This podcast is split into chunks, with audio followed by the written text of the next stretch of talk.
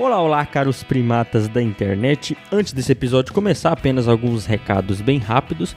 O primeiro é que até acabar esse trágico ano de 2020, é, nós lançaremos apenas episódios longos. Então, os DHCs, que são as nossas doses homeopáticas de ciência, isso é ironia, tá? É, que são os nossos episódios curtinhos, eles vão ficar pro ano que vem. What? Eu quero morrer, gente, eu quero morrer. Até o final do ano agora serão apenas episódios longos a cada domingo. A gente fazia alternado, THC num domingo, episódio longo no outro, mas nós temos alguns episódios muito interessantes gravados, a gente quer publicá-los logo. Ah, agora eu entendi! E para dezembro nós temos alguns episódios especiais planejados, então aguardem que serão episódios muito interessantes mesmo, pessoal. E antes da prosa começar, eu só quero lembrá-los que se você gostar desse episódio, você discordar, envia ele para um amigo, envia para um conhecido que também queira concordar, que também queira discordar, que vá curtir o episódio e nos mande uma mensagem nas nossas redes sociais do Ensinecast ou no e-mail ensinecast@gmail.com, tá? É muito importante que você discuta, que você debata, que nos dê ideia. E também, se você quiser participar diretamente das discussões sobre os episódios, você pode participar do nosso grupo do WhatsApp do Ensinecast.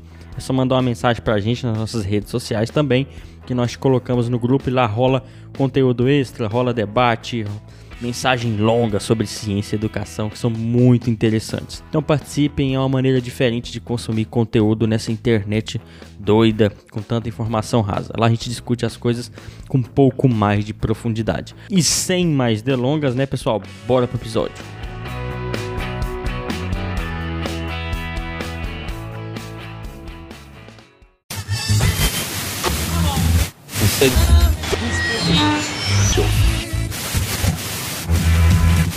E assim, eu tinha amigos até e tudo mais, mas eu tinha muita dificuldade em falar para pessoas que eu, eu não tinha amigos e tudo mais é bom. Né? É porque eu tô falando que eu sou tímido, mas vai que aquele tímido que ele conversava. Eu tinha aquele que ficava com pena ali e tal, chegava no recreio para me oferecer um lanche. Peraí, eu, não, agora você tá entendendo grava, que tá fazendo bullying nesse eu episódio. Tinha amigos, eu tinha amigos, você tem que gravar, James. Eu tinha... isso, é, isso é meme, vai virar, vai virar meme. Tudo sacanagem, moro? Tudo cachorrada! Negócio cheio de vacilação. Eu tinha. Eu que sou editor aqui, eu sou o ditador, deu, eu vou tirar isso. Deu, deu até, deu até pena dele agora ouvir isso. Não, é porque eu tô aqui, eu tô aqui falando. Mas, mas gente, tá, tá. Eu não estou suportando mais. Eu estou no limite, Brasil. Ensinecast. Ensino e Ciências Naturais.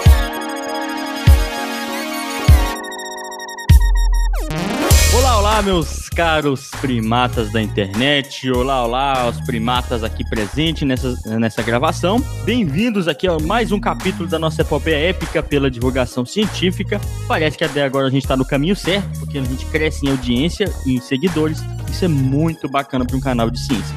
Aqui quem fala é o James, diretamente já tá aí no miolo do Goiás, para falar um pouco hoje de ser professor, dessa labuta, das experiências nossas como professores, que é muito interessante, tá? Então pega aí seu café, sua cerveja, seja lá onde você estiver ouvindo isso e se prepare para um bate-papo muito bacana, tá? E para essa gravação de hoje, para esse episódio, estamos aqui eu, o James, e falando diretamente hoje da Capitar, o Fernando. Fala aí, Fernando. Salve, salve, galera. Pois é, hoje eu tô aqui vim visitar a família aqui em Goiânia, né? Começa a chover em Jataí, eu venho para Goiânia correr da chuva, né? Sou um besta mesmo. é verdade. Prazer estar aqui hoje com vocês. Prazer receber o Gabriel, que é um dos nossos ouvintes bem participativos no grupo de WhatsApp, um grande camarada da luta pela educação que eu conheci em 2012 e nos acompanha aí hoje nas discussões e a gente faz altas discussões, ouve os áudios longos dele lá no grupo de WhatsApp, é, lê os textões. Né? E ele também gosta dos nossos áudios e textões, principalmente do James. E vai ser um prazer esse bate-papo aqui hoje. Vamos lá. Exatamente. Eu acho bom demais dar conta aquela conversa lá, porque vai contra essa lógica da internet de você consumir conteúdo raso. Lá a gente debate com paciência, com texto longo, com áudio. Eu gosto, eu não vou mentir pra vocês, não. É uma luta contra esses padrões de consumo de conteúdo, de informação aí que são tão nocivos, tem hora. participe do grupo do WhatsApp. E diretamente de Goiânia também, como sempre, ele, o Marlon. Fala aí, Marlon. Bom dia, boa tarde, boa noite, pessoal do Ensinecast. É um prazer enorme estar aqui de volta com o sotaque mais goiano do seu Dion. Então, se você não sabe o que é Dion, vai procurar aí, moçada. Eu sou antigo. É, é um prazer também receber o Gabriel aqui, nosso ouvinte predileto. predileto foi bom. O problema é que ele tá com a camisa de São Paulo. Aí é um problema, mas fora isso, a gente vai levando. É isso aí, pessoal, bora! Isso aí. E falando diretamente, eu não sei ainda, o Gabriel vai contar pra gente. Gabriel, conta, fala aí pro Gabriel. Alô, alô, meus camaradas, meus amigos, ouvintes do Ensinecast. Aqui é o professor Gabriel, direto de São Luís do Maranhão, mesmo também com sotaque mineirês. Nós estamos aqui. Vamos lá começar esse treino. Isso aí. Pego aqui nessa gravação, o Gabriel com a gente. É muito bacana estar aqui é, nesse episódio de hoje para falar um pouco do como é ser professor no Brasil. Mas antes, aqueles velhos recados do Cinecast é o seguinte: nós temos redes sociais, temos Facebook, temos Twitter. A gente não recebe um pão de queijo por tudo isso aqui. Tem base, Marlon? O que, que você acha disso? Você recebe? Eu acho que eu acho que você continua errado, né, James? Porque o, o meu, os meus bolsos continuam cheios da quantidade extremamente grande de dinheiro que entra aqui no Ensinecast. Eu não consigo realmente entender como é que você não recebe. Você tem certeza que tá nos bolsos esse dinheiro mesmo? Porque hoje em dia é perigoso, né? Você sabe. O meu tá... o meu ainda tá no bolso. Felizmente, isso mesmo. Cuidado aí, né? Que hoje em dia qualquer nádega pode ter dinheiro. Mas vamos lá. É, então larga a mão aí de, de dormir no ponto, envia esse episódio para as comadres, para os compadres, para os colegas, para os mais chegados.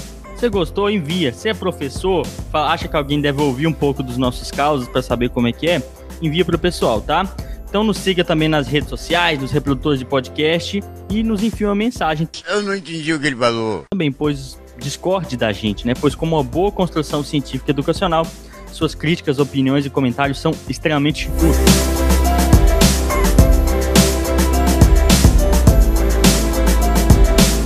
Bem, nós sabemos que ser professor no Brasil não é uma tarefa muito fácil. né? O Brasil tem muito professor, afinal de contas, nós precisamos formar, pelo menos no ensino básico, toda a nossa população. E isso demanda uma tarefa, às vezes, exaustiva. E a gente sabe que nós temos vários problemas. Não dá para falar hoje de ser professor no Brasil sem falar das limitações que a gente enfrenta.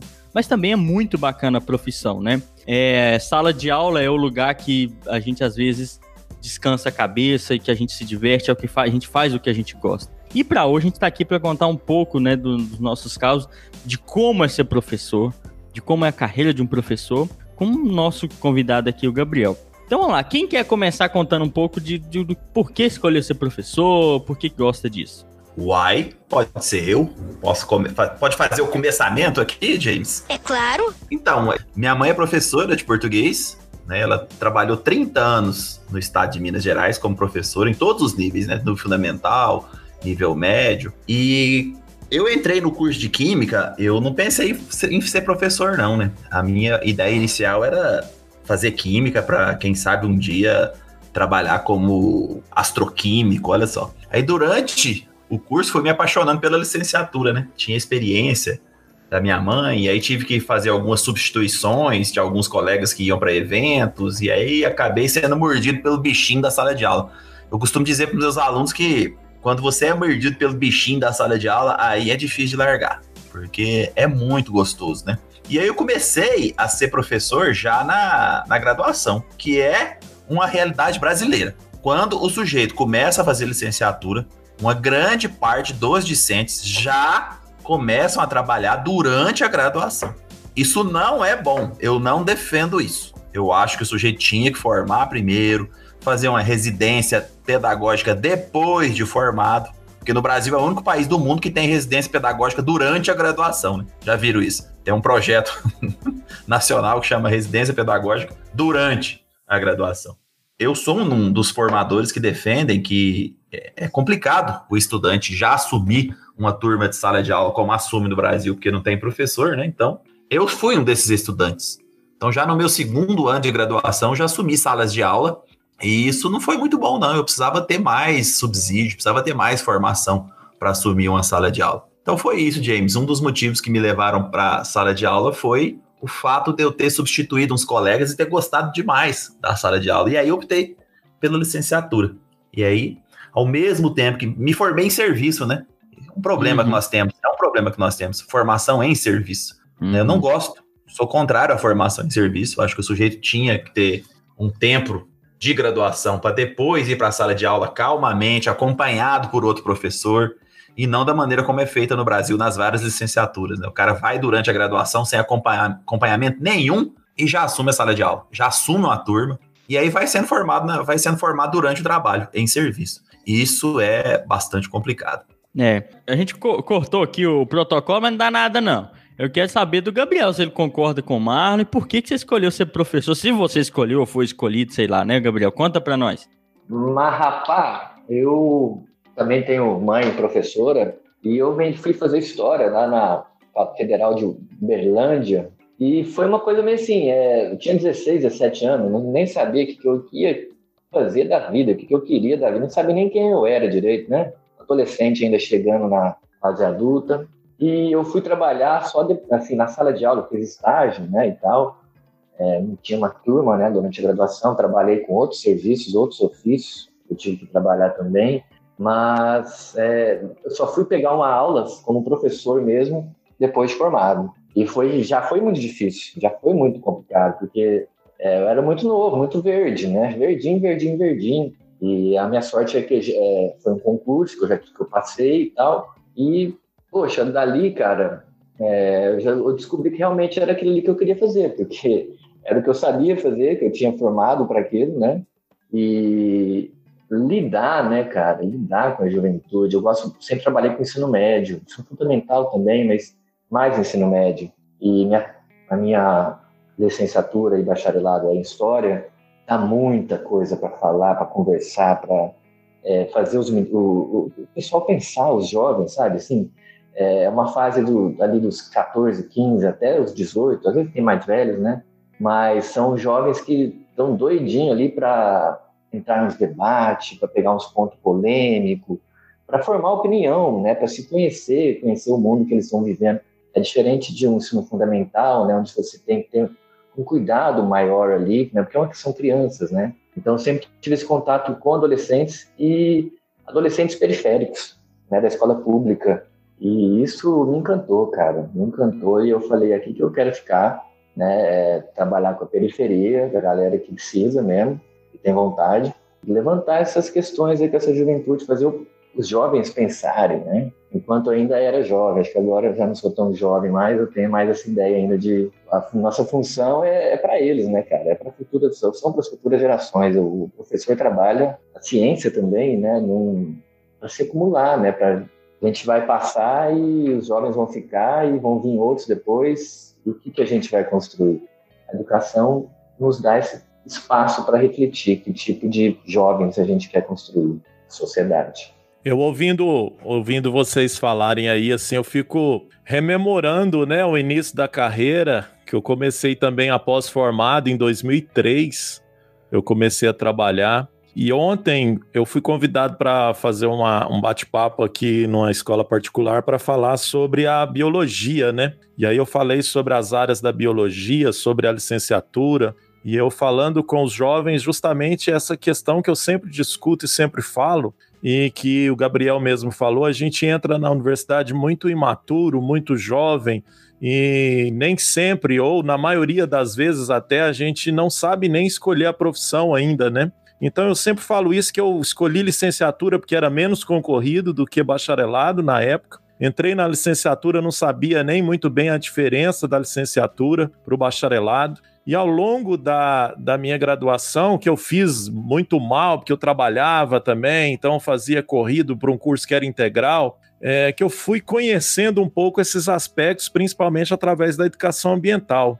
E só fui ter as experiências mesmo é, como professor, as, além das de estágio, né, é, depois de formado. Então, como o Marlon falou, eu fui me formando, né? E ia ser um processo natural mesmo, de formação contínua também do professor, que envolve esses saberes experienciais que a gente vai construindo. E isso é muito muito interessante, porque aí a gente vai se descobrindo como professor, né? Então, no início da minha carreira, eu não tinha noção nenhuma das responsabilidades que eu tinha, sociais mesmo, de professor.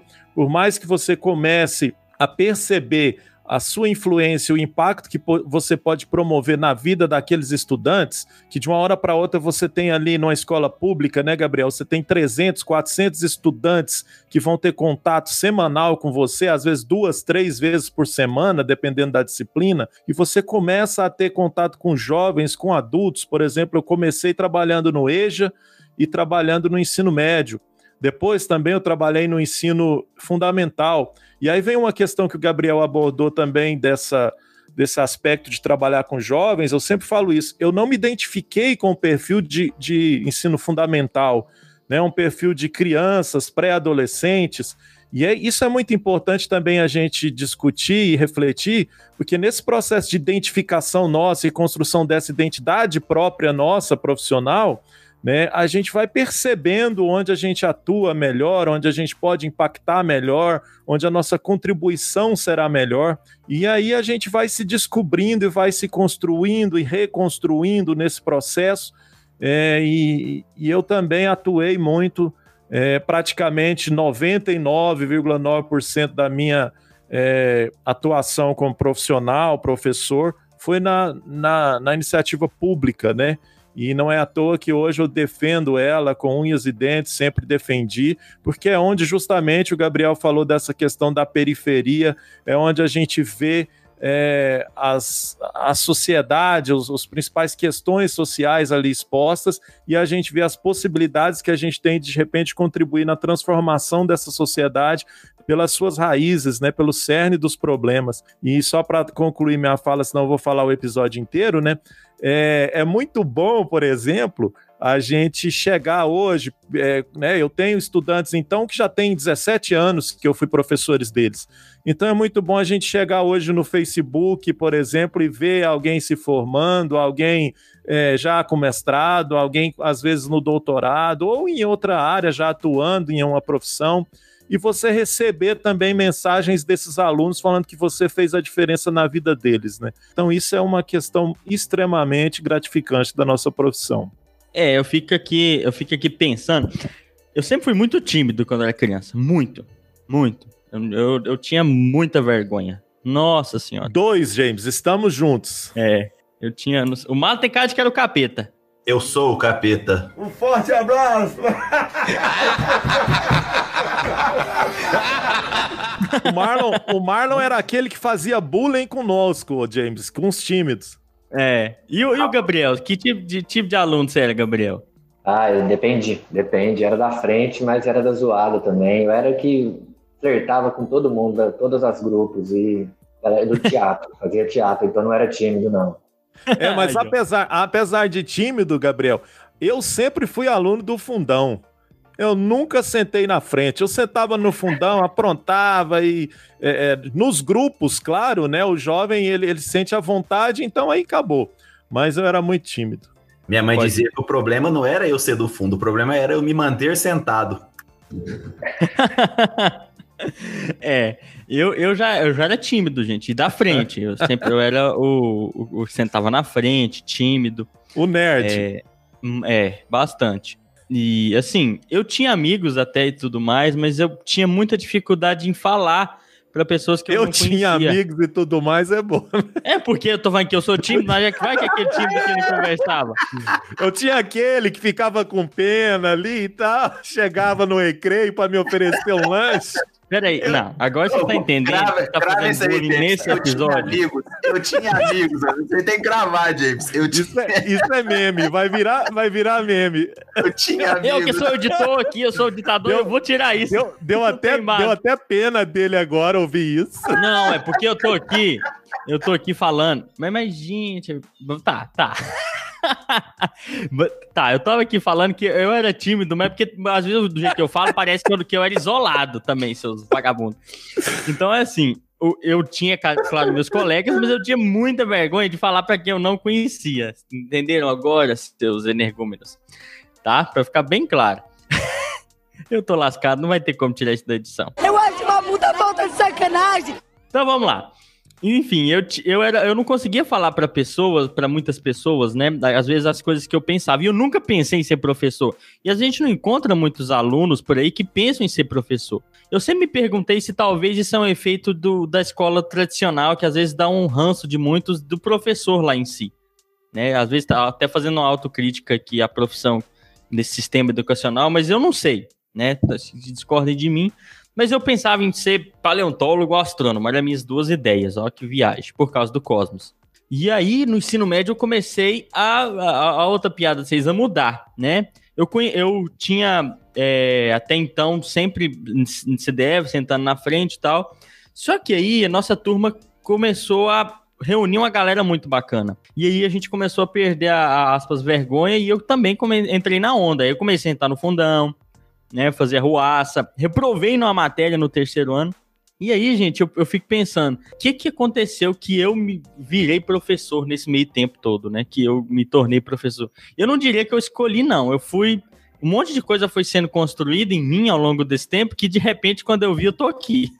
Aconteceu, né? Mas assim. E hoje, e hoje você tem amigos, né, James? Tem, é, é O mais- verdade. O mais interessante tudo. É. Eu vou, eu vou ter que bloquear você da, da- da- edição, porque não tem base.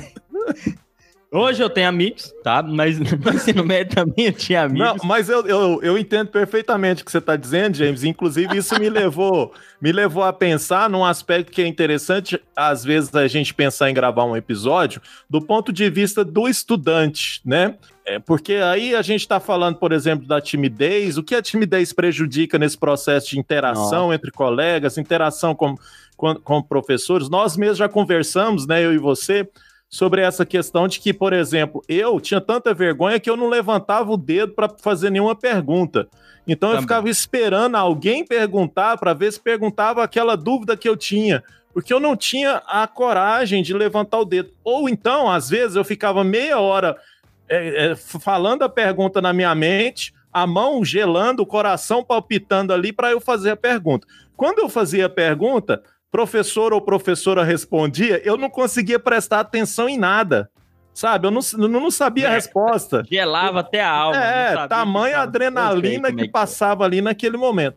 Então, é, são questões assim que, claro, impactam diretamente nesse processo de ensino-aprendizagem, né, de construção co- coletiva do, do conhecimento aí. Mas, É, um- mas é um aspecto tinha- que a gente pode com- com- é, depois pensar em gravar algo. Com certeza. Mas você tinha amigo, Fernando, apesar disso? Eu tinha amigo, né? A vantagem disso era essa, é que eu tinha amigo. Eu Uma- tinha também, caramba, mais gente. Uma coisa que o Fernando falou que eu acho importante, porque va- vamos transformar para a questão do professor. Por exemplo, ah, eu sempre fui um cara aberto, tranquilo, conversador, não parava quieto, nu- nunca tive esses problemas na escola, não.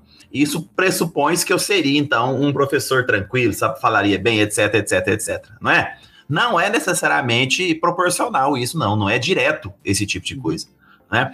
Eu lembro que a primeira vez que eu entrei na sala de aula, gente, eu fui dar, fui dar aula para um terceiro ano de substituição, e aí a, a, a minha colega falou assim para mim, Ó, você vai lá, chega às 7 horas da noite, a aula é 7h40, você assume a turma, são só duas aulas, de 7h40 e a de 8h20, beleza? Ah, beleza. Fui, preparei, beleza, e, e, e- na minha cabeça tava o quê? Não, sempre fui tranquilo, vai ser tranquilo, porque eu sempre fui extrovertido, etc, etc e tal. Gente, deu 7h30, comecei a passar mal. Eu comecei a passar mal de, de ansiedade. Eu entrei na turma, pessoal. Isso aqui, é bom eu falar isso aqui, por quê? Porque alguns ouvintes nossos que, que vão querer ser professor, para você entender que acontece com todo mundo. É uma coisa simples, normal, né? faz parte. E aí, pessoal, eu entrei na sala de aula, parei na frente do quadro, eu não conseguia falar. As pessoas ficaram me olhando, eu fiquei olhando para as pessoas, eu, falei- eu, eu virei assim, peraí só um pouquinho, gente. Eu saí da sala e fui pro banheiro, me deu diarreia. Você entendeu? Mesmo eu sendo um sujeito extrovertido, mesmo, eu Mesmo- seja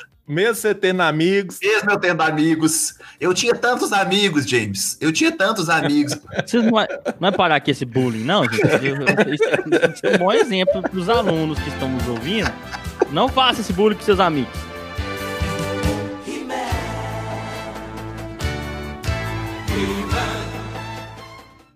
Mas mesmo assim, gente, olha a situação que eu passei, né? Eu saí da sala e fui, e fui ao banheiro porque eu estava tão ansioso que me deu diarreia. Aí eu voltei 20 minutos depois, aquela confusão danada, pedi desculpa e, e fui para outra turma. E aí eu consegui falar durante 5 minutos na outra turma. Essa foi o meu primeiro encontro com, com, com a sala de aula. Um sujeito considerado extrovertido e hoje me considero que falo bem na sala de aula. Né? Pra você ter ideia como essa, essa relação do sujeito com a sala de aula, ela não é simples, nem quando você é aluno, nem quando você se torna professor. Ela não é simples, essa relação entre seres humanos dentro de uma sala de aula, né? É importante dizer isso, né? Porque senão a gente fala assim, ah, então automaticamente um sujeito que fala bem será um bom professor, e automaticamente um sujeito que é, que não tem amigos, não vai ser um bom professor? Não, não é direto desse jeito, não é uma coisa simples como a gente acha que é. Exatamente. Uma pergunta aí, será que quando você teve essa diarreia aí, é, tinha banheiro direitinho, papel? Porque já aconteceu comigo, eu fui para casa, viu? Eu tive que ir para casa, porque o banheiro dos alunos que a gente usava e não, não tinha condição de uso. Aí eu fui para casa, rapaz, eu peguei, eu não tinha, não tenho carro, né? Pedi para um amigo meu, falei, ô, preciso pegar um cabo de computador lá em casa. Eu tenho aqui, não, não, não, é, tem que ser o meu. Não serve essa entrada. Deixei a atividade lá e fui correndo para casa, né, aliviei tal, e voltei assim, funcionado. Tudo certo. Esse é um é. outro aspecto, né, Gabriel, da precarização né, da, da escola, né, enfim, de uma série de questões e, e tem, tem escolas, claro, mesmo públicas, né, que tem uma, uma estrutura melhor, mas a gente sabe que há várias escolas que têm uma condição bem complicada, né? Até hoje, né? Não tem papel higiênico às vezes, é porque você tá lá arrochado e não tem jeito. É danado. E aí, só pra. Você até cortou meu fio da meada, seus, seus energúmenos. Uma coisa interessante para pensar é que daí, quando eu comecei na, na universidade, eu também fui guiado a isso, e as minhas primeiras experiências no estágio também foram assim, né? Nessa época da universidade, para mim, eu já estava empolgado em falar para pessoas, mas mesmo assim, cara, ansiedade que eu não conseguia comer antes do dia da aula, eu estudava, estudava, estudava, tudo que eu estudava parecia que estava errado. Eu falo, cara, os meninos vão discordar de mim, isso aqui, eles não vão entender, isso aqui tá complicado, isso aqui tá muito simples, tá faltando isso. Eu sempre tive esse problema, né? E aí foi, e a gente frita de ansiedade. A ansiedade no começo é assustadora, gente, é bizarra. Né? Não é, por isso que até eu concordo muito com o que o Marlon falou, eu nunca parei para pensar tanto nisso. É, talvez você tenha uma residência, sabe? Um, um momento mais que não tem uma transição tão, tão abrupta. É interessante quem está nos ouvindo saber. O Fernando foi meu professor de estágio também, né? Eu tive dois professores de estágio. Fernando e uma professora. E, nossa, cara, que perrengue, né? O Fernando tava lá quando eu fui tentar aplicar meu TCC, que era uma aula campo com os meninos. Choveu, não deu pra gente ir pra mata, os alunos tá tudo me esperando lá sem material. Comprei um saco de pão de queijo enorme, né? E, e sabe, então, assim, eu, e eu fiquei, nossa, cara, foi desolador. falei, cara, o que, que eu tô fazendo? As minhas aulas, eu ficava nervoso, sabe? Eu tive muitos problemas, aluno me ameaçar logo no começo. É meio o professor de estágio, te, o supervisor que tá na escola, desestimular, falar, ó, oh, não mexe com isso aqui não, aproveita. A escola é assim mesmo, né? Ah, é assim mesmo, desiste. É o que a gente ouve muito nesse começo, né? Nesse estágio, que eu achei bem complicado. Mas é isso, isso também vai muito ao encontro do que eu costumo chamar de doses homeopáticas de desânimo que a gente recebe, né, James? Então eu falo isso assim que infelizmente na na escola pública, a gente tem colegas que já estão calejados aí pelo sistema, colegas que já estão aí há, há décadas e décadas, e infelizmente muitos desses colegas já desistiram da luta, né? E aí, a gente, quando é novo, a gente chega na escola cheio de sonhos, vamos mudar o mundo, né? E eu vou aplicar Paulo Freire aqui as coisas vão resolver de uma, de uma hora para outra, né? Com aquela, aquela questão teórica muito forte que a gente vem. E aí os professores começam a observar aquilo ali e falam: ah, isso aí daqui não dá um mês para ele, daqui um mês já mudou tudo. Ah, espera ano que vem para você ver se vai estar tá assim. Então, todo dia você ouve uma, uma questão dessa que eu chamo de doses homeopáticas de desânimo. Algumas nem são tão homeopáticas assim, né? Algumas são bem alopáticas, algumas são tratamentos de choque mesmo. Um soco na cara. É... Justamente, Gabriel. É. Pensando um pouco que o James falou, assim, né? É, que fala, quer dizer um pouco sobre uh, na realidade do que o Fernando está falando da do que é a nossa escola, né? Do que a gente pensa como escola hoje, já tem um tempo, né? São décadas aí de construção no sistema educacional e que visa esse local onde os alunos vão sentar e vão ficar tantas horas por dia. Antigamente ainda tinha que, é, antigamente não, né? Tem algumas, tem que sete horas da manhã ficar no sol quente para é, ouvir o hino e jurar bandeira, essas coisas assim. E é uma escola que não privilegia o bem-estar das pessoas, o bem-estar dos alunos, né? Ela não é realmente integral. A gente vê propostas de escolas integrais aí que os caras, ao invés de fazer um período de aulas, outro período de projetos e coisas dinâmicas, é, não, é aula e aula, né? Os dois períodos, são 12, 8 horas de aula para os alunos, Deus me livre.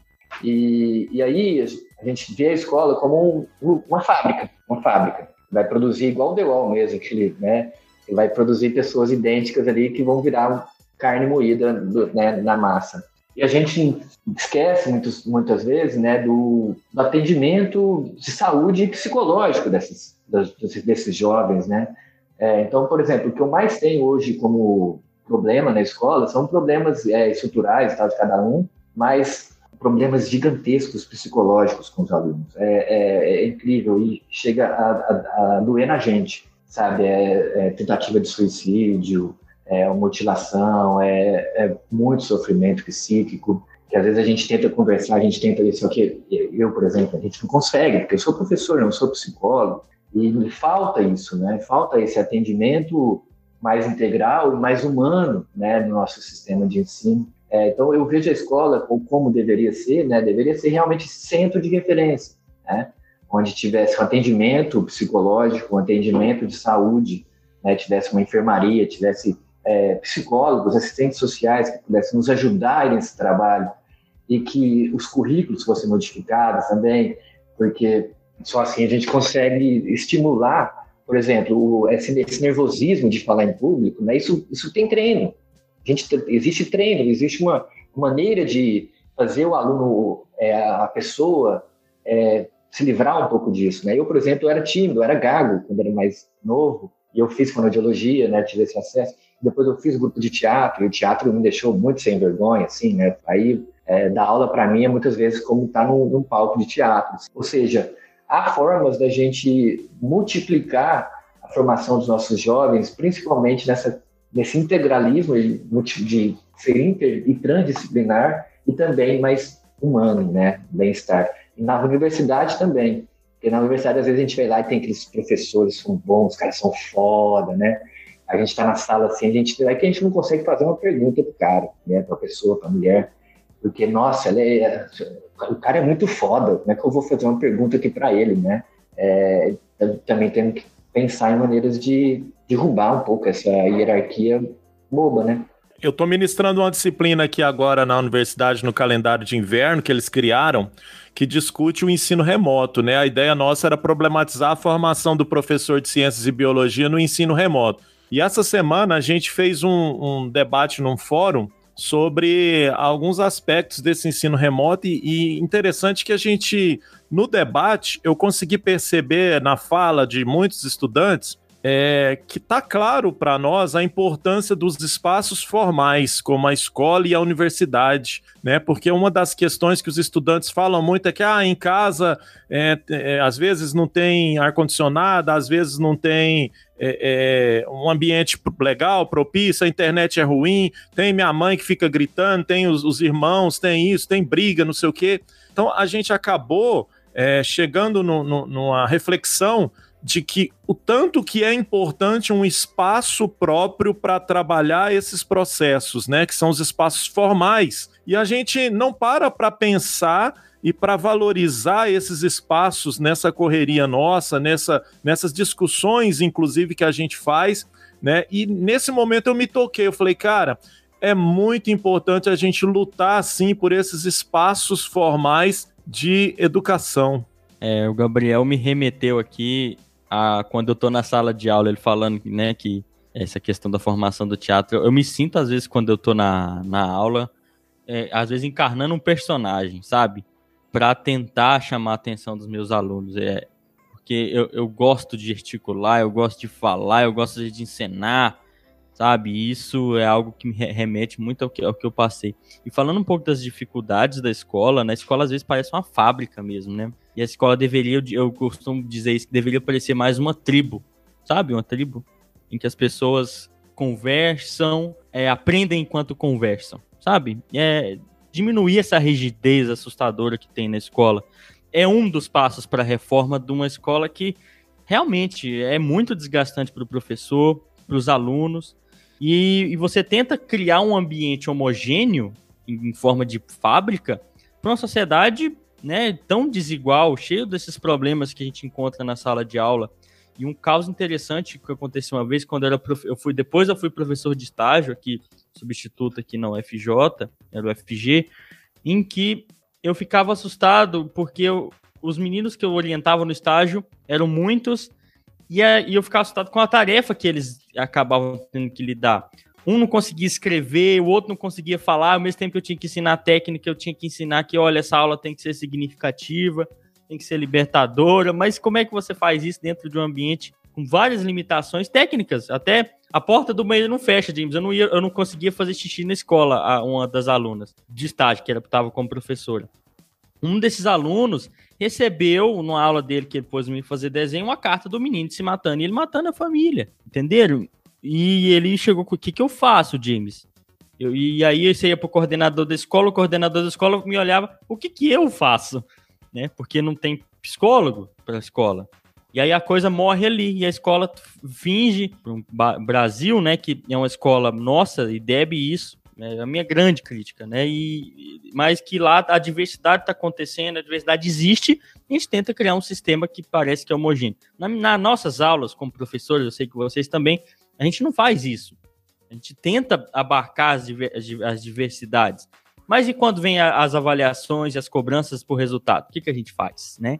Esse, isso é o danado. Essa questão da avaliação é uma coisa que a gente tem que refletir demais dentro da universidade e dentro da escola, né? O que, que é avaliar de fato, porque pessoas não aprendem da mesma maneira. Elas não, não recebem, não, não discutem, não debatem o conhecimento da mesma maneira. Tem gente que precisa de, de, de ouvir, tem gente que precisa de ver, tem gente que precisa de escrever ao mesmo tempo. E tem dia que você não está animado para fazer uma prova escrita.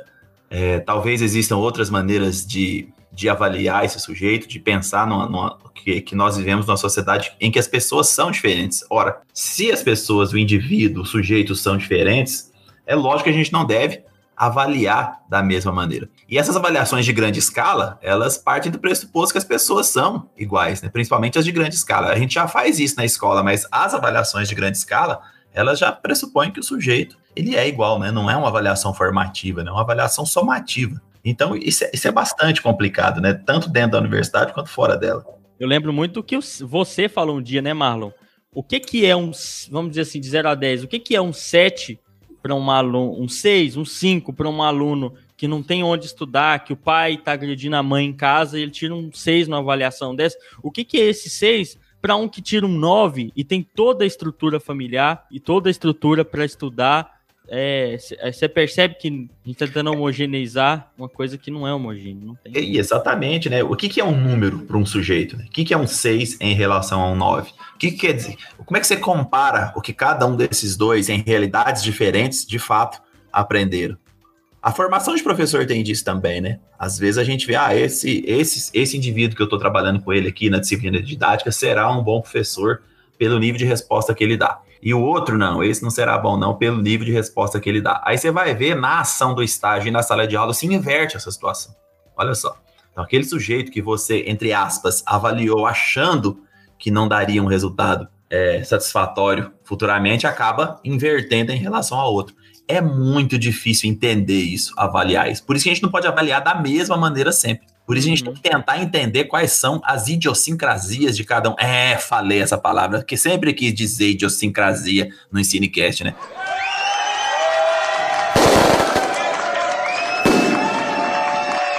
Então, eu, vocês viram que, que vocês, vocês prestaram atenção que eu fui levando a conversa até eu falar idiosincrasia? Tá vendo, gente? Isso aqui, isso aqui é cultura. Isso aqui é cultura. Então, as pessoas são diferentes uma das outras, têm características diferentes e precisam também ser avaliadas de maneira diferente. aproveitar já que nessa discussão, eu queria que o Gabriel fizesse para nós, assim, meio que tentasse fazer uma comparação ou, ou nos, nos dissesse, né, o que ele observa, às vezes, de diferente entre as escolas ou entre os estudantes do Maranhão é, em relação a Goiás, já que ele foi professor aqui da, dos dois estados, assim, se, se você consegue ver algumas questões diferentes, Gabriel? É, eu falei isso esses dias com um amigo meu de Umbiara, trabalhei lá três anos, cheguei a dar umas aulas em escolas de Goiânia também. Tem diferenças, mas o que eu, falo, que eu costumo falar é que mais interessante e intrigante são as semelhanças. São as semelhanças. É, só muda, tem muitas coisas que só muda o endereço e o sotaque. Porque é o mesmo projeto, né? o mesmo, mesmo projeto nacional de, de fazer dar errado a educação pública para todos. É o mesmo projeto, é a mesma oficialização da realidade, né? A ideia de utilizar esses parâmetros de avaliação nacionais é, para dizer que estamos evoluindo.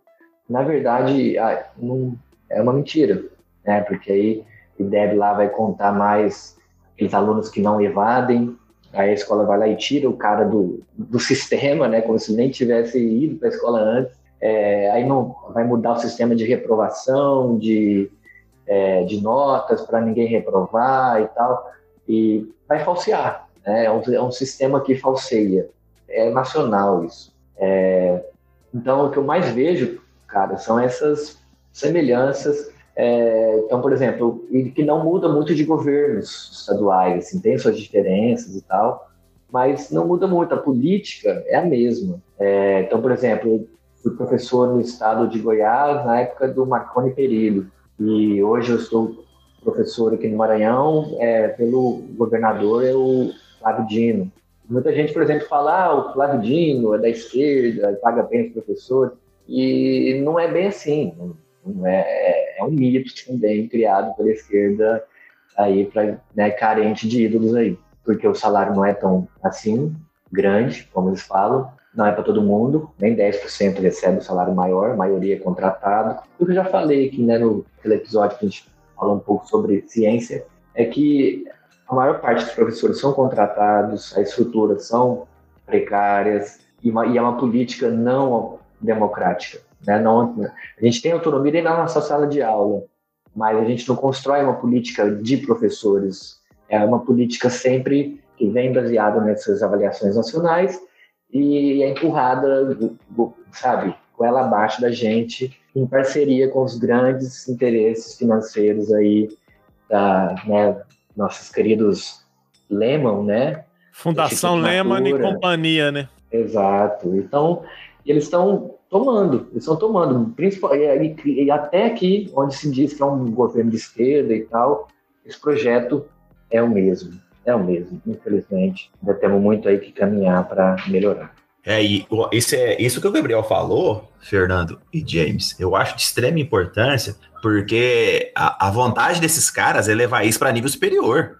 A vontade desses caras é levar isso para nível superior, é fazer com que a gente se adapte também a, esse, essa visão libera, liberalizante da Fundação Lehman para todos os níveis, né? Para formar um professor também desse viés e já, já formar ele para se adaptar a essa situação que eles colocam no nível médio. Esse cuidado a gente tem que ter também sempre. Né? Não que a gente não tenha que ter no ensino médio, mas é, é, a quantidade de lutadores no ensino médio diminui a cada dia, né? Para combater o quanto isso é pesado no nível médio, principalmente é, nesses estados mais é, avançados dentro da, da, da, visão liberalizante da Fundação Lehman, Banco Mundial, Banco Inter, Interamericano de Desenvolvimento. Então, é um cuidado que a gente tem que ter na formação de professores também, né? É, que Penso... Essa Fundação Lehman, vocês não tem que explicar o que, que é. A Fundação Lehman, ela foi, ela foi constituída no início desse século, né? Acho que 2000, 2002, por aí. É, por um dos caras que hoje, pela Forbes, ele é o segundo cara mais rico do Brasil, né? João Lehman. E ela, como toda fundação, muito voltada a alguns aspectos, ela vem atualmente trabalhando muito nessa questão da, do investimento na educação pública, né? é, em parcerias com os governos. Dentre outras questões, por exemplo, a gente tem é, alguns estudantes, como por exemplo a Tabata Amaral, né, que fizeram pós-graduação, dentre outros lugares, por exemplo, em Harvard, porque eles vão fechando várias parcerias e mais parcerias, né? Como o próprio, a própria questão da, do Limite lá Sem Fronteiras, lá, como é que é o nome lá? O, o sim, projeto sim. Ciência Sem Ciência. Fronteiras. Isso. Então, assim, eles vão, querendo ou não, criando braços e braços, e aí eles vão a, a, atuando em várias questões e chega a ter, por exemplo, igual eu estava falando da Tabata, chega a ter, de repente, uma inserção direta na política com pessoas que foram financiadas por eles por seus estudos, né? A Fundação Lehman, por exemplo, ela está relacionada com mais de cinco, que eu sei, é, é, atuais parlamentares aí que vieram justamente dessa questão desses incentivos. Ah, é claro, eu estou falando um aspecto, mas sim, tem vários outros. Se a gente for pegar, por exemplo, eu vou. Hoje eu vou compartilhar, é, vou, vou usar como minha sugestão no final um, um trabalho, um livro bem curtinho, que eu depois vou falar sobre ele, mas ele apresenta, por exemplo, em todos os estados agora brasileiros, o que, é, quais foram as fundações que estão relacionadas com essa questão do ensino remoto. E a Fundação Lema está praticamente em todos, né? Associada a outras, como por exemplo o próprio Fundação Boticário, que o Gabriel falou.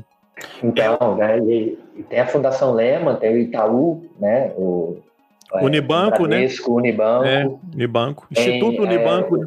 Aqui no Maranhão está muito forte, eles estão com uma forte parceria aqui no Maranhão com o Instituto Península, que é de, do Abílio Diniz, da família Abílio Diniz. Aí eles, eles criam plataformas, eles criam, é, eles vão inserindo no, no, debate os termos que eles querem colocar como é, empreendedorismo, é, você, você é, projeto de vida, é, ou seja, é uma toda uma ideologia de As as startups. terceirização do trabalho, startup, tudo. É, enfim, e eles é um grupo financeiro, político, o Todos pela Educação, que é, às vezes defende nossas causas de professor, muito legal, mas são eles que estão sempre no Jornal Nacional falando sobre educação, né? Por quê? Porque eles são ligados a esses grandes grupos financeiros que estão em parceria também com os estados nacionais, porque tem esse projeto de é, é, é neoliberalismo da educação, gente. É isso. É, tem, você vai ver, o pessoal chama de pedagogia da barbárie. Você vai encontrar bastante coisa no YouTube com esse nome. É, a gente tem que tomar cuidado, você que está ouvindo, cuidado, que existem muitos interesses por trás aí da educação e o, o negócio não é tão simples. E a, a, boa vontade não é revestida de altruísmo, às vezes não. Tem, às vezes, o um interesse aí. Vocês fiquem espertos. Marlon, você ia falar alguma coisa? É, eu, eu concordar, é um mercado, né? É um mercado. Os caras estão se inserindo em um mercado. Eles vivem de mercado e acharam um nicho de mercado. É um nicho de mercado que os caras estão querendo explorar. E imagina esse nicho de mercado, o quanto de consumidores existem em nível fundamental, médio e superior para ser esse nicho de mercado. Não, e associado a isso também é. tem a ideia que já vem sendo construída há algum tempo das é, organizações público-privadas, né? Que inclusive em Goiás já tentaram implantar na educação, pela luta, inclusive, dos estudantes, ocupação das escolas e tudo mais, assim como aconteceu em outros lugares. É, isso foi evitado. Depois já ficou provado que, por exemplo, as OS na saúde são um fracasso, né, e que servem justamente para essa questão de legalizar, entre aspas, a corrupção. E uma das perspectivas dessas fundações, desses institutos, muitas vezes é essa também, é estabelecer essas organizações público-privadas onde se facilita uma série de outras questões. Porque eu acho que é importante destacar isso para quem está ouvindo, porque assim, é, eu fui vice-diretor de uma escola já, né?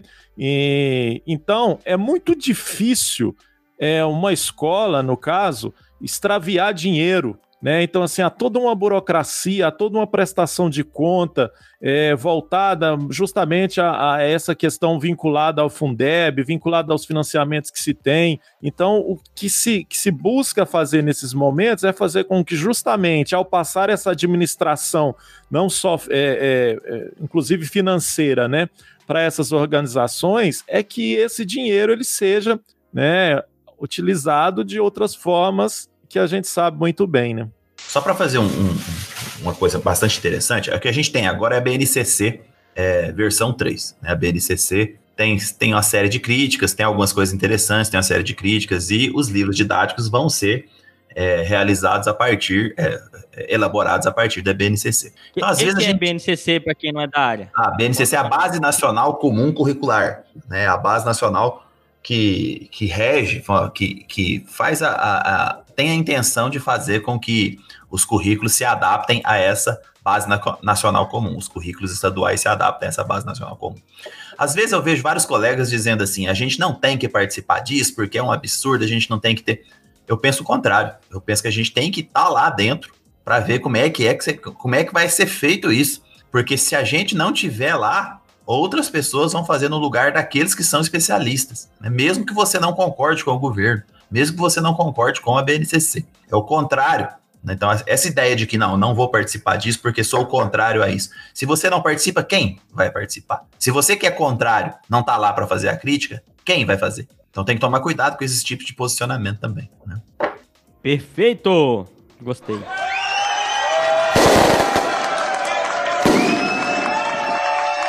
Agora, eu quero perguntar para vocês. Nós estamos aqui falando das inúmeras dificuldades que nós passamos como professores, mas será que as pessoas que estão de fora da escola, pais ou população em geral que já não está em contato com a escola há muito tempo, será que as pessoas que estão fora da escola, gente, têm essa noção? O que, que vocês acham que é a visão da sociedade do professor? Ele sabe desses perrengues tudo? Ele sabe que a educação precisa ser reformada, precisa melhorar? O que, que vocês acham? Vagabundo! Tem muito formado aqui em cima dessa, dessa filosofia aí do Paulo Freire da vida, esse, esse energúmeno aí que. Né? Sem mais, né, Gabriel? Mas é, é isso que está acontecendo mesmo, que o Gabriel está falando. Né? Tem muita gente achando que o professor não está fazendo nada. Vou dar um exemplo para vocês aqui. Foi perfeita essa questão do que o Gabriel coloca aí. É, eu acompanho aqui de perto. Que questão complexa, com uma palavra, hein? É, ué. Mas é, porque, por quê? Por que, que a sociedade acha isso? Ela acha que o professor está em casa sem fazer nada no período remoto. Uhum. Acha que o cara tá lá Eu quieto. vou contar para vocês depois no caos. Pode ir. É. O cara tá lá quieto em casa sem fazer nada, que ele não tem o que falar. Que, que, imagina você ter que preparar a aula em casa para várias séries, ao mesmo tempo que o seu filho também tá, tá em. seus filhos também tá em, em, em regime remoto, entre outros aspectos. Mas esquece o remoto. Vamos voltar para a sala de aula né, é, presencial. Tem muita gente que acha que o professor não faz nada, né? Que ele dá lá suas, suas 18, 24, 30 aulas e pronto. Ele não precisa fazer mais nada durante o resto da semana. Olha o absurdo da situação. Como é. Por quê? Porque não conhece a profissão de professor. Então muita gente pensa desse jeito por não conhecer a profissão. Como é que é a profissão? Isso implica no quê? Que nós, nós todos, não sabemos falar para a sociedade sobre a profissionalização docente. Nós não sabemos falar para a sociedade isso. A gente não sabe explicar como ser docente também é ser profissional. Então, como a gente não sabe fazer isso, isso leva a uma série de visões equivocadas e erradas sobre a, a questão docente. Eu não sei, eu não sei o Gabriel, vou querer ouvir dele também. É, vocês estão em ensino remoto aí também, Gabriel? Como é que tá a coisa aí? Aqui a gente está em ensino remoto desde março e a partir de agosto a gente começou a, a aprofundar esse ensino remoto aí. Hoje eu consigo, com muito esforço, atingir um terço dos meus alunos. Os outros dois terços eu espero que estejam bem e que eu vou ter que inventar uma nota para eles, porque reprovar eu não vou, não tenho parâmetros Idem. objetivos para dar nota. Sou a favor, desde sempre, da suspensão desse ano letivo, como não aconteceu, né, por causa dos interesses aí. Eu estou fazendo um atendimento com quem dá, com quem pode, propondo atividades aí não obrigatórias e estou tendo certa, certo retorno, né? Então, sim, é triste, cara. É triste. É que negócio que é pouco, você vai dar uma aula de... A gente junta três turmas no, numa sala de Meet, por exemplo, deveria ter 120, né, 40 alunos por sala, gente. 120 pessoas na sala, tem 10. É, então isso já até me causou bastante sofrimento e tal. E Também. hoje eu tô naquela de não sou eu que vou mudar essa situação agora. E então estou tentando atender o melhor que eu puder, quem eu puder, quem está ali. Né? E você ouviu, chegou a ouvir alguma coisa dos pais, só para a gente ter uma noção do que, que se, se aconteceu aí também, o que aconteceu aqui com a gente, dos pais, falar da gente nesse momento de pandemia, que o professor está sendo pago para ficar em casa, para não fazer nada. Se chegou até vocês também. Cara, eu ouvi até de professores no começo da. Quando eu tava o bicho pegando aqui, tava em, começando agosto, ainda estava tendo aí uns bastante óbitos e casos por dia aqui no Maranhão e o pessoal já não aguentava mais ficar em casa. O pessoal queria, o professor queria voltar para a sala de aula, ele não queria ficar em casa mais, né? Eu estava com tanta dificuldade de ficar em casa que ele queria ir e com esse papo, ah, porque os outros estão na rua. E a gente? A gente está aqui sem fazer nada. Eu falei, mano, eu não estou sem fazer nada, velho. Né? Estou estudando, estou preparando aqui meus conteúdos com meus alunos e tal. Só parado não estou. Né? Não é na sala de aula. Eles acham que, até, o, até professor, ele fala isso, né? Que, ah, a gente é privilegiado. Né? Você, não, mano, a gente é trabalhador, cara. Direito não é privilégio, entende? É, enfim, então eu ouvi de pais, eu ouvi de, de professores também, é, infelizmente. Olha, igual, igual aqui, é, não vou nem repetir nada não, dessas palavras. E outra coisa, será que você, agora partindo para uma pergunta que o Fernando me fez esses dias. Mas antes de você fazer, quer dizer, que... antes de você fazê-la, James, deixa eu só só fa fazer um comentário aqui do, de uma fala que o Gabriel fez que ele ele em, agora nesse momento ele percebe que não né, não vai conseguir mudar a realidade, então acaba que é, aceita isso, lida com isso de uma forma diferente, né? E é uma questão que eu acho que todo professor que está na luta pela educação pública, ele vivencia isso em alguns momentos, né? Então eu costumo muito falar isso, que a gente tem que fortalecer cada vez mais a presença de professores bem informados, professores críticos na, na educação básica, porque é, é aquela frasezinha besta, né, de uma andorinha só não faz verão, mas que a gente que está na luta numa educação básica, numa escola, a gente percebe isso muito bem. Então tem, infelizmente, tem escolas que a gente se sente sozinho ali naquela luta, né? A gente junta ali com mais dois, três colegas e, e ao invés da gente estar tá todo mundo organizado lutando contra as questões que o sistema nos impõe, a gente se vê lutando contra os próprios colegas, né? Então isso é muito ruim, muito triste e a gente tem que aprender a lidar com isso e aprender também a lidar com essa frustração que nos causa é, no momento que a gente percebe que a gente a, a diferença que, maior que a gente consegue fazer é na sala de aula, na nossa aula, e não é para todos também, infelizmente, né? Mas ao mesmo tempo a gente tem que entender é, tudo isso e continuar na luta, né? Desejando que outros professores peguem nas nossas mãos para que a gente também possa ampliar esse poder nosso de luta contra tudo isso que a gente vivencia há gerações né, aqui no, no Brasil.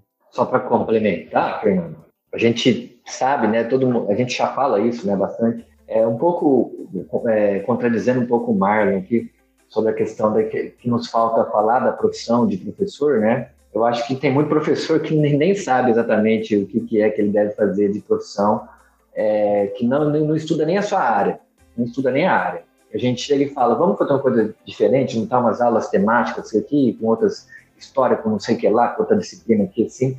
Ah, mas eu tenho que estudar. Não, mas você vai dar o seu, uma só matéria.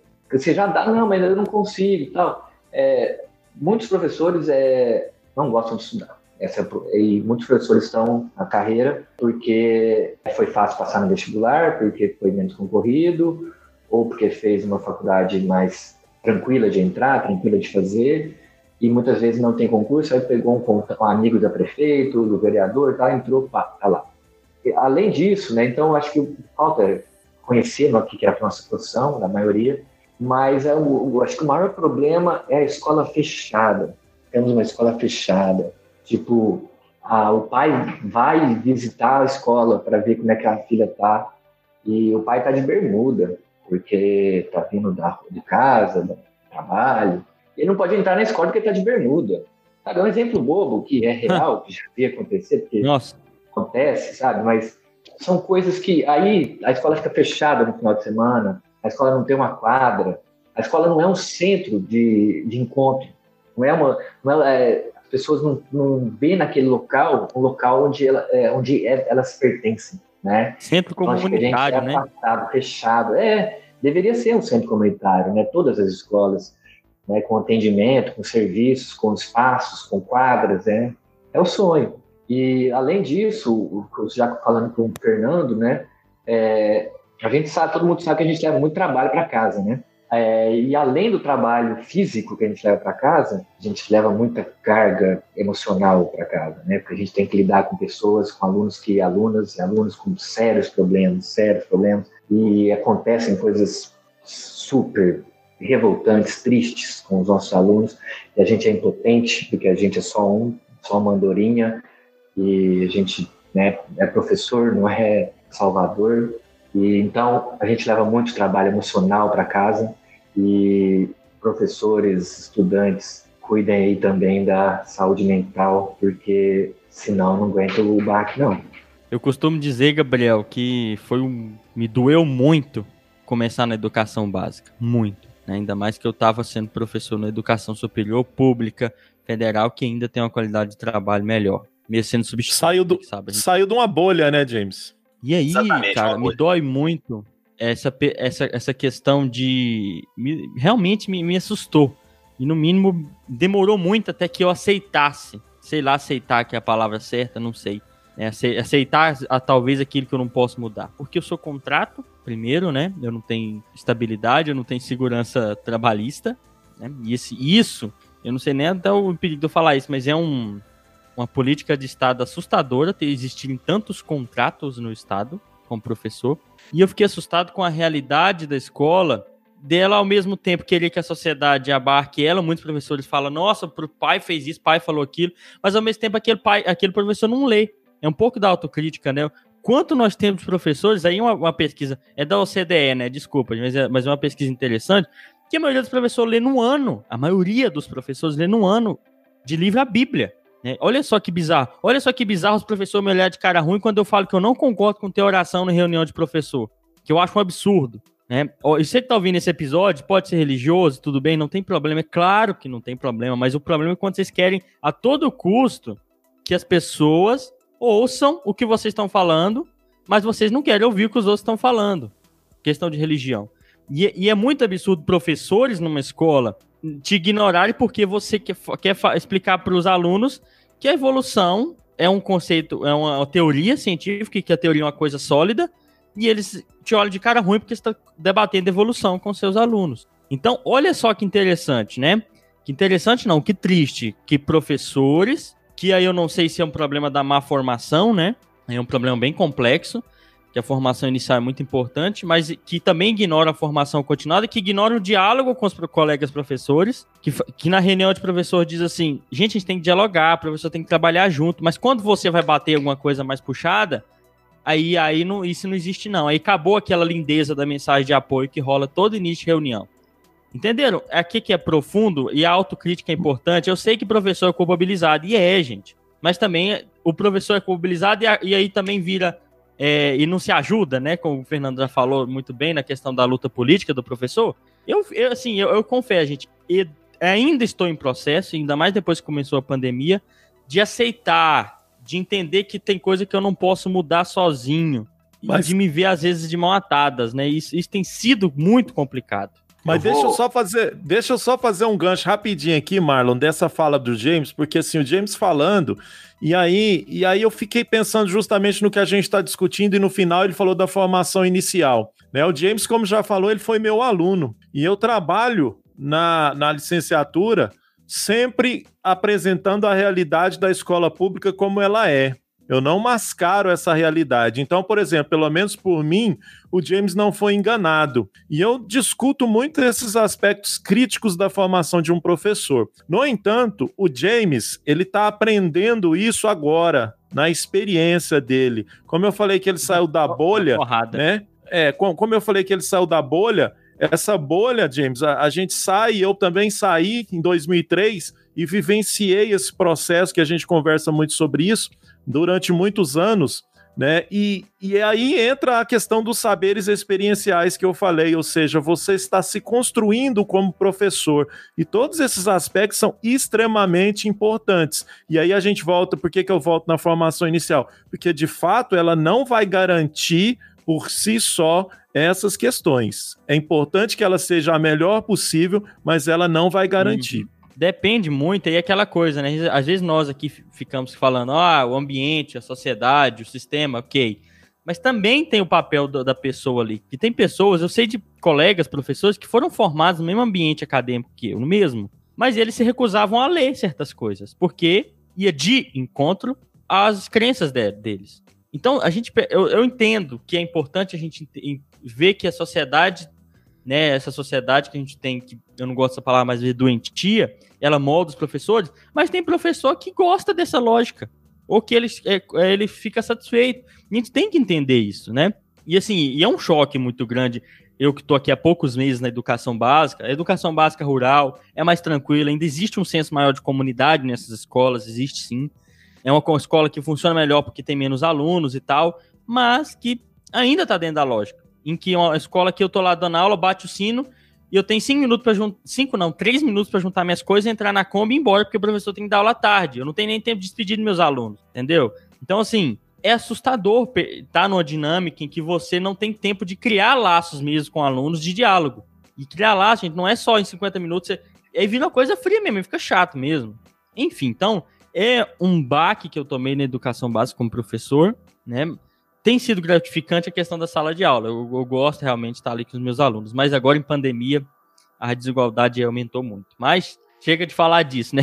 Vocês têm alguma coisa a pontuar ainda sobre? Só para abarcar a, a, posição do, do Gabriel, é, essa questão da profissionalização docente, então ela tem que ser mais ampla até para o próprio docente, né, Gabriel? Olha só, é verdade. Ou seja, a gente não, a gente discute mal e porcamente a profissionalização docente, só que o próprio docente não entende o quanto ele, ele pode ser profissional, ele não entende a própria profissão, né? Vários docentes, não tem, tem vários docentes que entendem, Isso. tem vários docentes que estão mergulhados na profissionalização, mas tem vários docentes que de fato não entendem. E para terminar, essa questão do contrato, gente, é um absurdo inominável e vai piorar se a reforma passar, né? Se a reforma administrativa passar, vai ser pior do que já é, porque aí a quantidade de indicação vai ser maior do que já é. É um problema que nós vamos ter que enfrentar, mais um problema na educação que nós vamos ter que enfrentar nos anos vindouros, caso a reforma passe como está. Não, para terminar também agora. Uai, falar o quê, né? é... É, se eu não me engano, eu posso estar errado, faz tempo que eu saí de Goiás. Mas se eu não me engano, o último concurso para professor de história que eu teve em Goiás foi que eu participei em 2010, 2011. Exatamente. Tem uma, gente, uma década sem professor e 40% é nacional dos professores, de acordo com a pesquisa de 2017, são contratados. E realmente, gente, tem professores, assim, eu digo 10 anos de experiência em sala de aula aí, é, que não gostam de sala de aula não gostam de estudar, e, ou que já estão cansados, cara, já estão há 20 anos aí nessa, nessa sobrecarga terrível que a gente está falando aqui toda. Os caras já estão há 20 anos, já, já entregaram os pontos mesmo, eu até entendo. Alguns eu até entendo. Não, meu amigo, tudo bem. E o que a gente devia fazer como sociedade, né? É aposentar essas pessoas? Falar, não, você não, merece, você não tem condições de dar aula. Não, essas pessoas são importantíssimas para a escola. Mas para estar tá em sala de aula, tem que ter perfil. Tem que ter um perfil, tem, tem, tem que ter a, a sala de aula é um espaço comunicativo, um espaço de, de relação. Tem que, ter, tem que estar com energia, tem que estar preparado, tem que estar é, é, trazendo novos conteúdos, tem que estar atento às novas polêmicas, novos debates, aos novos conceitos. Tem que estar atento disso. Então, o que a gente deveria fazer? Abrir concurso doidado, contratar um monte de profissional que está sendo formado nas excelentes universidades do Brasil e faz o concurso da melhor maneira, faz o concurso com prova prática para pegar as pessoas que têm habilidade prática e essas pessoas que já estão cansadas, que já estão, é, já perderam um pouco o perfil, elas são necessárias para a escola. Como eu falei, a escola deveria ser um centro de centro social, né?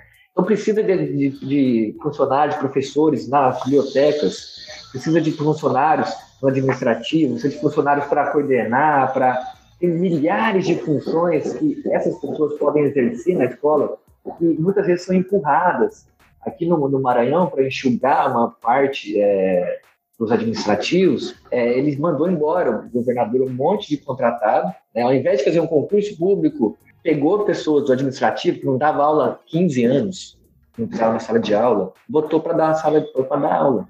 Pessoas que não queriam para a sala de aula, né? são obrigadas aí. Então, é, ou seja, se a gente não fazer concurso, não lutar pelos concursos públicos, a gente não vai mudar mesmo, vai ser, como o Marlon falou, vai ser tendência a piorar. Porque o concurso público, o, o Fernando está aí, a gente fez uma greve em 2012, eram jovens, a maioria eram jovens é, formados, recém-formados, é, que estavam com sangue nos olhos para educação e para melhoria social e tal.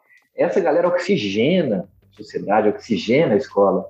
A gente precisa forçar o povo aí a fazer concurso. Senão, a tendência é a gente virar Uber mesmo, coaching, coaching aí para as fundações e é triste. É, igual eu comecei o episódio falando, não dá pra gente contar da nossa experiência sem chegar nisso, porque não adianta. Nós estamos num dilema bizarro no Brasil, um dilema que precisa ser resolvido, que já tá é, saturando o nosso país e que leva, né, a todo esse problema político que nós estamos vivendo também. Eu sempre digo isso aqui, o que, que adianta, se nosso sistema educacional tá falido, ou não tá funcionando bem, no mínimo, né, mas eu diria falido, como as pessoas escolhem melhor os políticos que elas votam?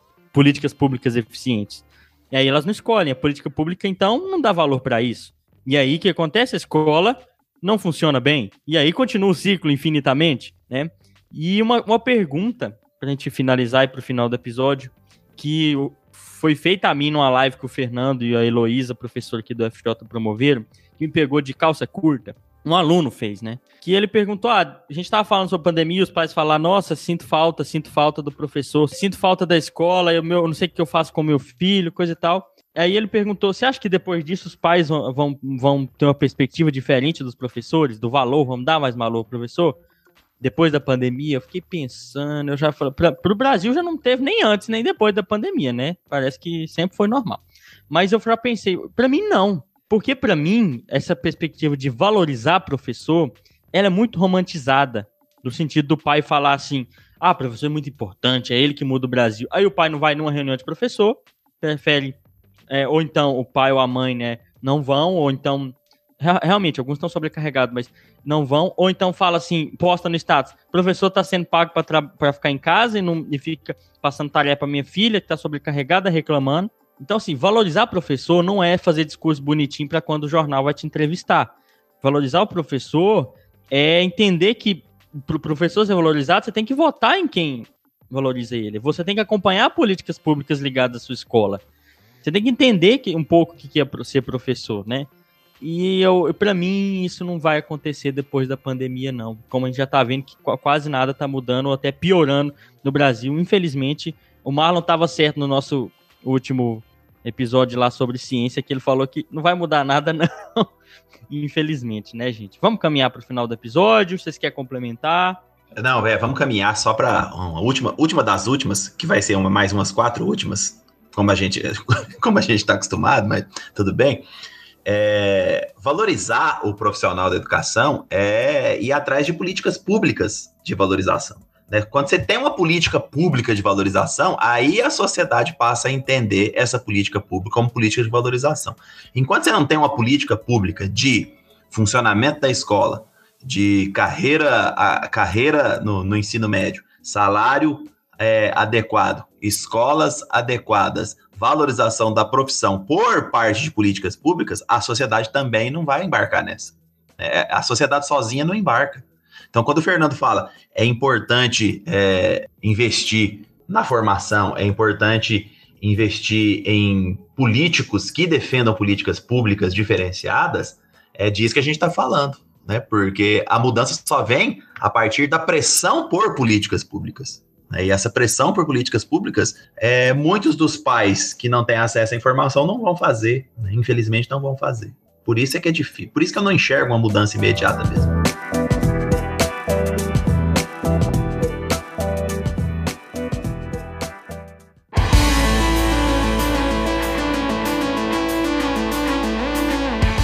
Certo, então vamos pro final do episódio, né?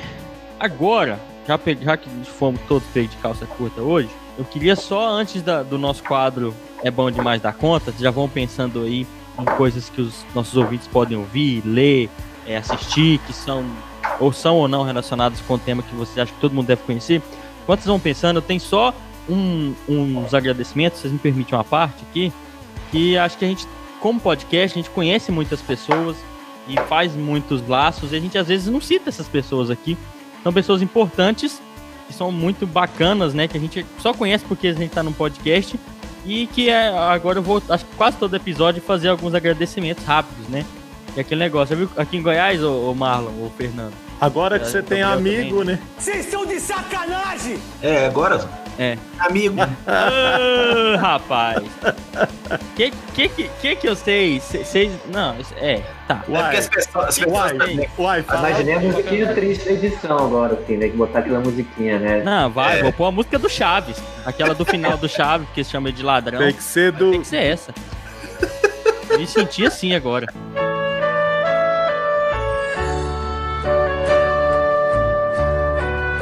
É porque as pessoas não estão vendo que você aderiu ao Hare Krishna. Se as pessoas estivessem vendo que você aderiu ao Hare Krishna, elas iriam entender que você está buscando novos amigos. É, eu O amigo, careca. o amigo interior primeiro, né? Ele tá buscando o, amigo interior. Vocês são tão pai, olha aí, ó. Eu vim até com a camiseta que o Fernando me deu pro episódio de hoje, ó. Comemoração, vocês estão me, me- me fazendo bullying. Mas tá bom, tá certo.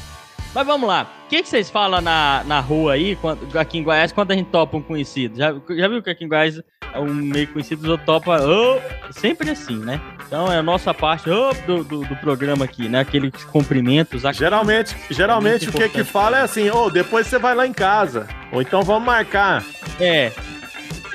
Nunca marca. Nunca marca, né? Mas, Vamos marcar depois.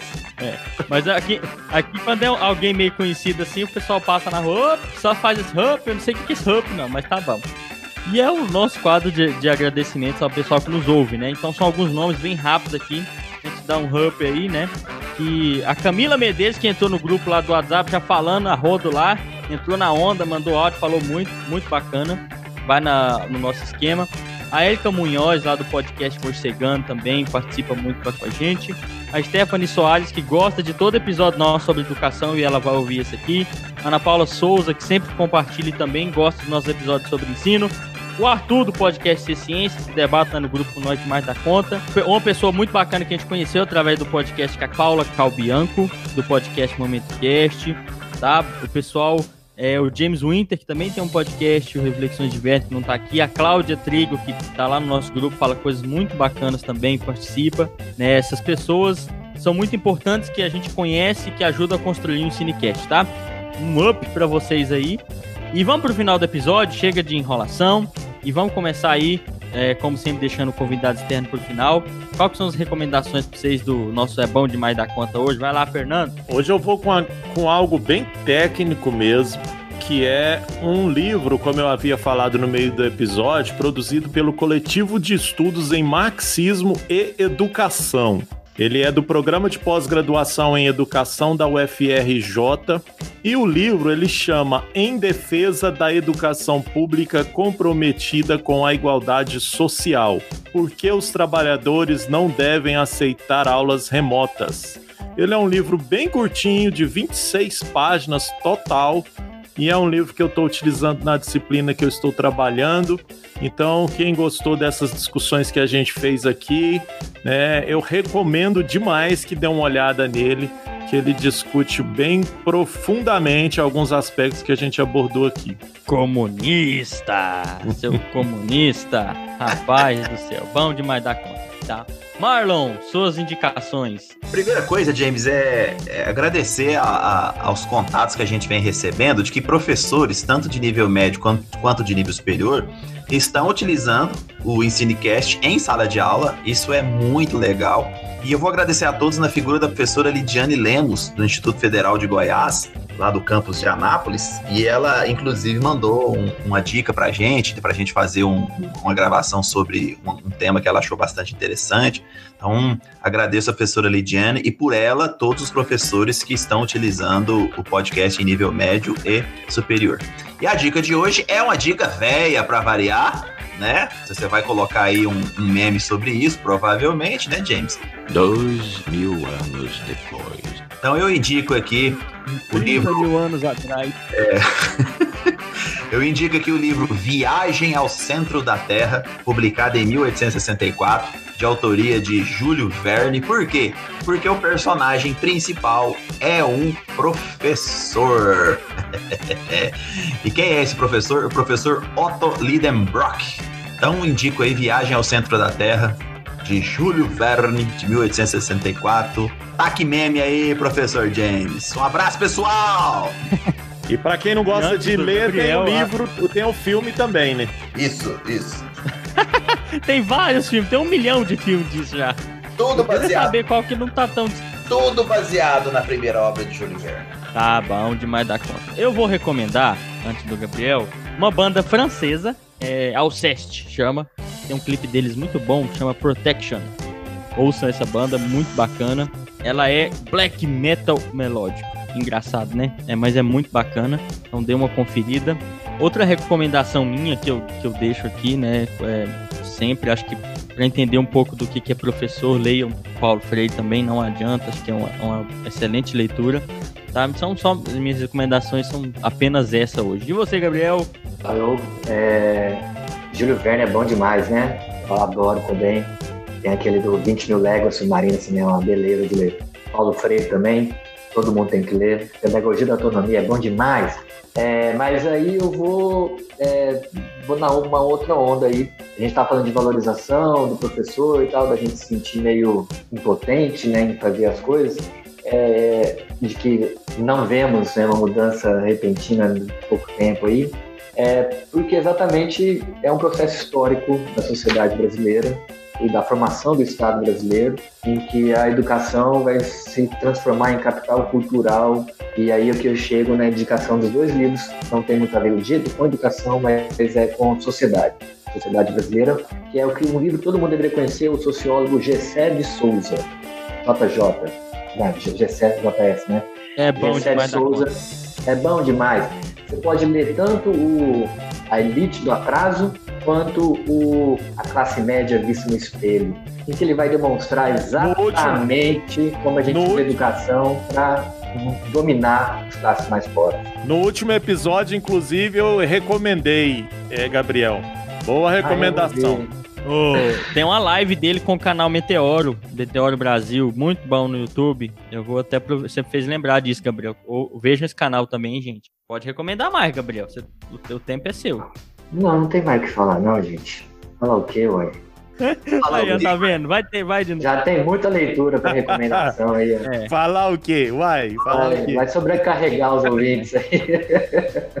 É, exatamente. E a recomendação final que fica é, no caso de professor, não critica aquilo que vocês não conhecem, tá? As pessoas às vezes conhecem tão pouquinho e já começa a falar, postar status, postar meme, criticando. Vamos parar com isso, pega leve, diminui essa fritura sua na internet, que tá complicado hoje em dia. A gente produzir mais do que ler, a gente escrever mais do que ler é um sintoma perigoso numa sociedade distorcida como a nossa. Estamos quase numa distopia, né? Credo. James, só para finalizar uma ideia que você falou sobre a valorização dos professores, é, essa valorização que a gente vê hoje na mídia, é, romantizada né, do professor, já não é de hoje, Uhum. né? Aquele professor que mesmo na pandemia ele pega a bicicleta e eh, ca- pedala 15 quilômetros para não deixar é, é- é aquelas histórias de superação, né? Onde a gente vai pegar casos isolados né? É, e colocar aquilo como se fosse uma regra, como se fosse um caso de superação que demonstra como que a meritocracia funciona. Isso. Que a gente sabe que não é bem assim. Isso acaba que essa professora, por exemplo, que anda 15 km de bicicleta para chegar na escola, ela não deveria ir de andar 15 quilômetros para chegar numa escola para dar aula para o aluno. Ela- existe um negócio chamado transporte público, ou seja, esse discurso de romantização, que é sempre, na verdade, que é uma ideia do todos pela educação, essa galera aí, legitimar, ah, naturalizar essa falsa carência de estrutura, essa carência de Uhum. apoio do Estado, né? E aí vai pegar casos isolados. Ó, aquele aluno estudou na periferia tal e virou um doutor, como se esse fosse essa exemplo fosse um exemplo é, que, olha, tá vendo? A sociedade funciona. Né? Então, acho que é- é, a gente tem que a, a crítica que a gente tem que fazer é essa. Não, a gente não tem que ficar pensando em caso de superação, a gente não tem que é, se matar para trabalhar, né? Pelo contrário, a gente tem que trabalhar vivendo em bem, em bem-estar, e a gente tem que exigir isso. Igual o Marlon falou, se a gente não exigir, a política não é feita apenas é, na eleição, né? Tá chegando a eleição aí. Política é feita é, cotidianamente nos movimentos, na, na, maneira que a gente lida com as pessoas e com a sociedade. Então, a gente vai fazer política é, numa sala de professores, quando ali tem que tomar uma decisão sobre algum aluno e tal. Já vi é, discussão na sala de professores se tinha que expulsar uma aluna porque ela estava é, beijando uma outra aluna. Já se viu isso? Uma aluna beijar uma aluna na escola? Não pode, ela tem que ser expulsa. Eu, eu interferir, a gente tem que interferir. Ou seja, a gente tem que participar dos conselhos, a gente tem que se meter.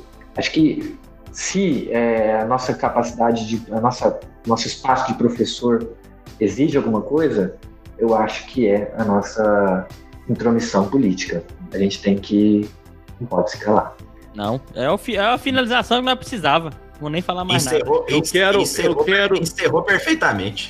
Eu quero só falar mais uma coisinha rápida. Sejam amigo do James. Você, por favor, meça suas palavras. Nos últimos episódios só tem sido pro meu lado. Mas tá bom, mas tá bom. Tá bom, vamos lá. Muito obrigado a quem ficou até o final desse episódio, que teve paciência de nos ouvir. Isso é bom demais da conta, gente, tá? É, nós estamos aqui para ouvir as críticas de vocês, sugestões e comentários, como sempre. Então nos mande uma mensagem, isso é muito importante para a gente. Muito obrigado a quem ficou até aqui. E foi o James. Um abraço e tchau, tchau. Se despeçam, rapazes. Salve, salve e até mais. Tchau, Peópolis! Tchau, Peópolis! Alô, meu povo!